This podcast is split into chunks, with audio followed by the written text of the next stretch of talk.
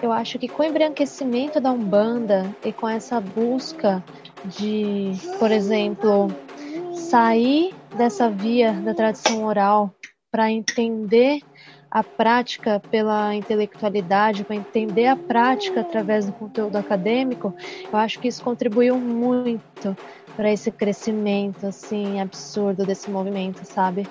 Porque o que trouxe a Umbanda, né, para esse local de acesso é, mais intelectual foi o que abriu as portas para essa galera mais é, não só elitista, né, mas para para quem está ocupando esse espaço hoje está no lugar que, que ocupa, entende? Não sei se eu consegui me fazer entender. Só aproveitar o teu gancho, de repente abrir o espaço para para quem estiver escutando a gente agora, é, a gente fala muito do nosso papel, é, como a gente entende ele.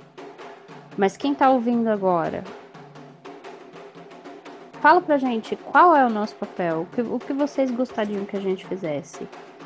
Principalmente essas pessoas que de repente se sentem representadas ou se sentem é, vistas por esse discurso, por essa, por essa conversa, por, por esse diálogo.